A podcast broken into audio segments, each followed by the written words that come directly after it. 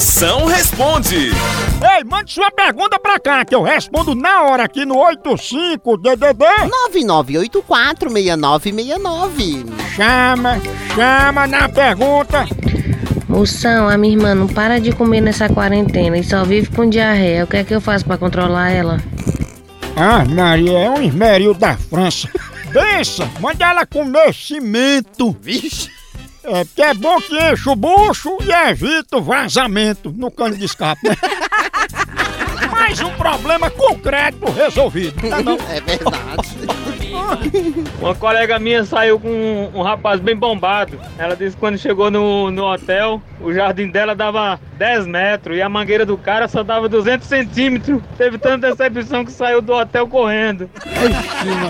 Os bombados, saradão malhado, né? Mas é, é- aquele velho ditado, né? De que adianta ter barriga de tanquinho se a mangueirinha é pequena, né? Não, É, é, às vezes nem funciona. é, é muito melhor ter um bucho de máquina de lavar e a mangueira chegar lá no ralo, né? Não? É a pequena. É a pequena